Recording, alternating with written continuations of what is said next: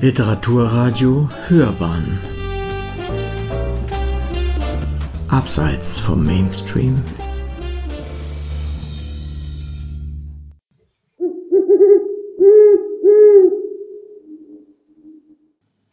Von meinem Waldschreibtisch aus schaue ich hinein in einen immer steiler nach oben kriechenden Waldhang, der jetzt um diese verheißungsvolle Jahreszeit aussieht wie eine Wüste aus Eichen und Buchenlaub.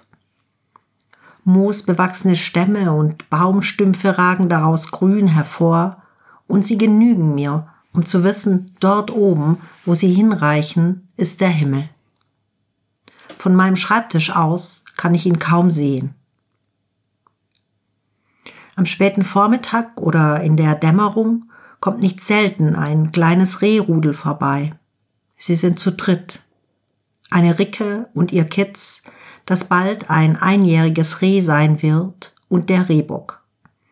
Ihre graubraunen Decken unterscheiden sich nur unwesentlich vom Laub am Boden, nur ihre weißen Spiegel und ihre dunklen Nüstern leuchten auffällig. Die Rehe bleiben unter der Eiche stehen, muffeln mit ihren Nasen in der Blätterwüste und scharren mit den Hinterhufen die Erde frei.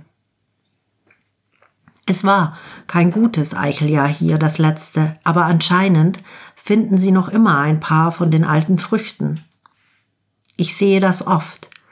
Ich schaue ihnen fast täglich zu, wie sie den Hang herabkommen, wie sie Abstand halten und doch in Verbindung sind, wie sie die Lauscher aufstellen, wenn sich hier im Haus jemand bewegt und wie sie dennoch ruhig bleiben, weil sie uns anscheinend schon kennen, wie sie aber unruhig werden, wenn sie von weitem einen Traktor hören oder etwas ihnen Unbekanntes in ihrer Nähe geschieht.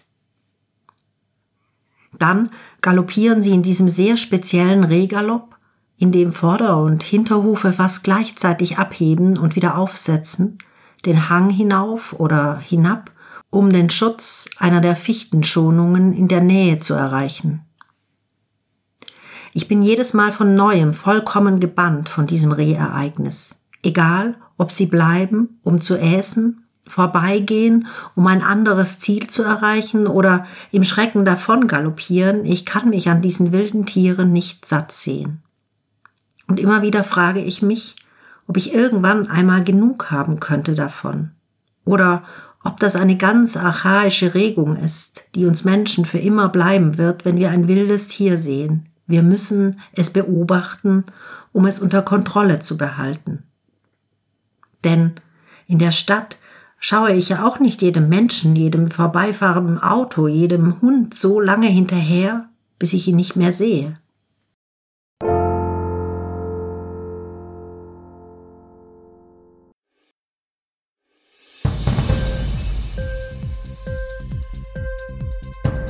Dir die Sendung gefallen?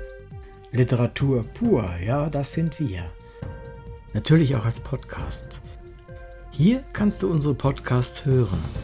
Anchor, Spotify, Apple Podcast, iTunes, Google Podcasts, radio.de und viele andere mehr.